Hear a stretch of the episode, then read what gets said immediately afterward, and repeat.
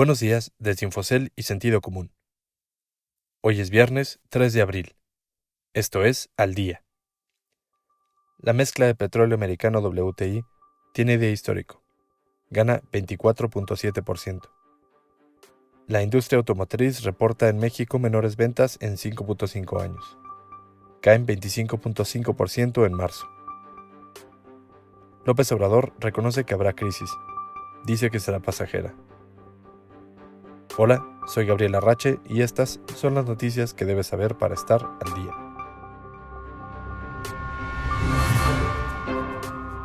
Los precios del petróleo tuvieron su mejor ganancia diaria en la historia ante las altas probabilidades de que los grandes productores de crudo limen sus asperezas y reduzcan su nivel de bombeo en el corto plazo. Ayer, el precio del barril de petróleo estadounidense, WTI, subió 24.67%, en 25.32 dólares por barril.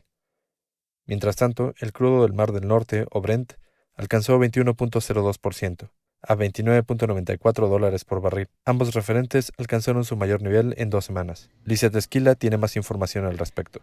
El aumento de doble dígito en los precios del petróleo, que rondaba niveles no vistos en 12 años, fue resultado de los comentarios del presidente de Estados Unidos, Donald Trump, sobre que había platicado con Rusia y Arabia Saudita, el segundo y tercer mayores productores de crudo en el mundo, para que ellos llegaran a un acuerdo de menor bombeo y así equilibrar nuevamente los petroprecios. Si bien ello provocó que en el intradía el precio del también llamado oro negro subiera más de 30%, el hecho de que Rusia haya desmentido una llamada entre el reino y ellos recortó las ganancias del día.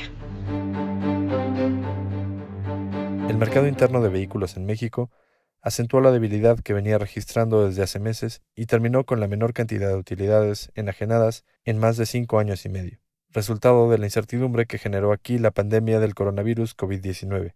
Las ventas de autos ligeros en México descendieron 25.5% el mes pasado con respecto a marzo de 2019, al pasar de 117.513 autos comercializados hace un año a 87.517 vehículos el mes pasado. César Pérez, editor de Economía.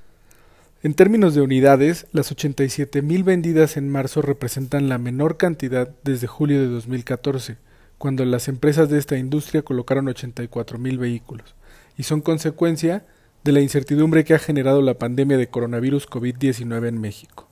Representantes de esa industria, agrupados en AMDA, han hecho llamados al gobierno federal para que implemente una serie de acciones que ayuden a reducir los impactos para esta industria que es una de las más importantes para el sector manufacturero del país. El presidente Andrés Manuel López Obrador reconoció que la pandemia de coronavirus COVID-19 provocará una crisis en el país, tanto en el ámbito de salud como en el económico pero dijo que pasará pronto. En su conferencia de prensa matutina de ayer, el presidente dijo que confía en que los recursos del país permitirán que la crisis sea transitoria. Mercedes del Signo nos presenta el pronóstico de la Secretaría de Hacienda.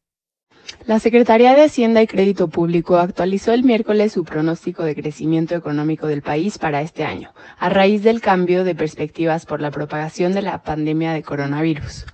La autoridad hacendaria del país espera que en un escenario optimista el país crezca 0.1% en el 2020 frente al año anterior, aunque en el escenario negativo prevé una contracción de 3.9% del Producto Interno Bruto. Usted puede consultar estas y otras historias más en la terminal de Infocel y en el portal de Sentido Común. Esto fue su resumen noticioso al día. No deje de escucharnos el lunes con las principales noticias de negocios. Que tengan un excelente fin de semana.